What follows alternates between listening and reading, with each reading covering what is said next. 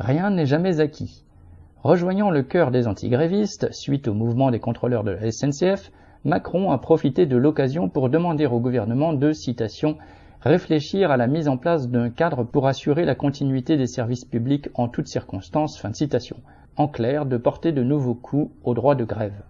Celui-ci est déjà très encadré pour les cheminots comme pour d'autres catégories de travailleurs qui doivent se déclarer grévistes 48 heures à l'avance.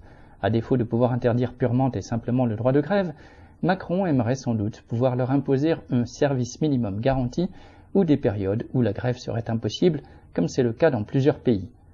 Les travailleurs ont toujours eu à lutter pour imposer au patronat et à l'État à son service le droit de s'organiser et de se mettre en grève pour défendre leurs intérêts.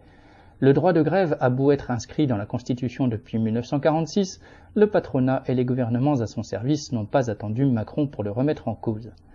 Au nom d'un droit au service public que leur politique s'acharne à détruire, ils imposent bien des limitations de fait.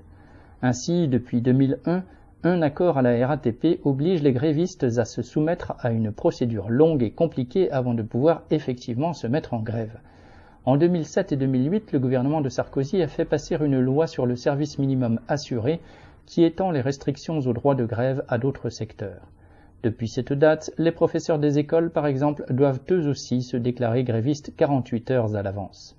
D'autres mesures entravent le droit de grève, comme la réquisition des travailleurs, courante à l'hôpital, mais qu'on a également vu imposer dans les raffineries en octobre dernier. Alors que l'économie s'enfonce dans le chaos, patronat et gouvernement cherchent à désarmer les travailleurs. La grève est l'arme par excellence de la classe ouvrière. Elle ne doit se laisser ni désarmer ni diviser. Camille Paglieri